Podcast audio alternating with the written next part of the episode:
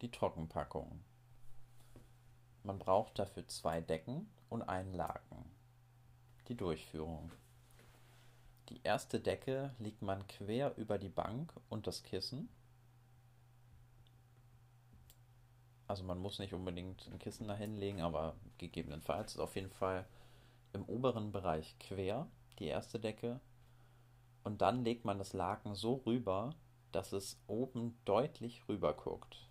Optional kann man die Knierolle auch schon darunter legen. So, jetzt ragt ja oben das Laken über. Dann macht man eine Falte. Also man faltet das Ganze so nach innen rein. Ja. Und jetzt legt sich der Patient rein, in der Regel auf den Rücken, die Arme neben den Körper. Wenn der Patient Platzangst hat, kann der Patient einen oder beide Arme rausnehmen, also nach oben rausstrecken. Das Laken legt man jetzt quer über den Patienten, also die Zipfel von der gegenüberliegenden Seite zieht man und puppt den Patienten so ein, auch die Füße. Wichtig ist immer, dass die äußere Decke keinen Kontakt hat, sondern nur das Laken.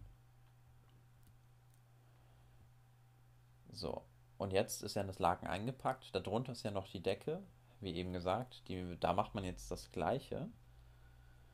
Puppt ihn schön zu, die Decke soll nicht berühren. Und am Ende legt man noch eine zweite Decke längs über den ganzen Körper.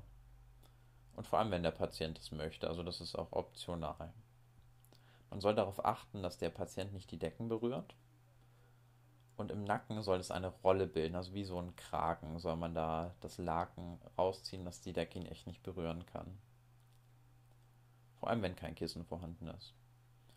20 bis 30 Minuten geht man in eine Trockenpackung nach einer Wärmeanwendung. Nach Kälte eventuell auch. Also das ist auch möglich, aber da zieht man Aktivität vor. Nicht unbedingt wie im Stand, hatten wir gesagt, warum in der Ehrenfolge. Nochmal kurz. Nach einer Wärmepackung legt man den Patienten in die Trockenpackung. Äh, nach einer Wärmeanwendung legt man den Patienten in eine Trockenpackung. 20 bis 30 Minuten. Nach Kälte eventuell auch. Aber dann macht man eher eine Aktivität. Das war's zur Hydrotherapie.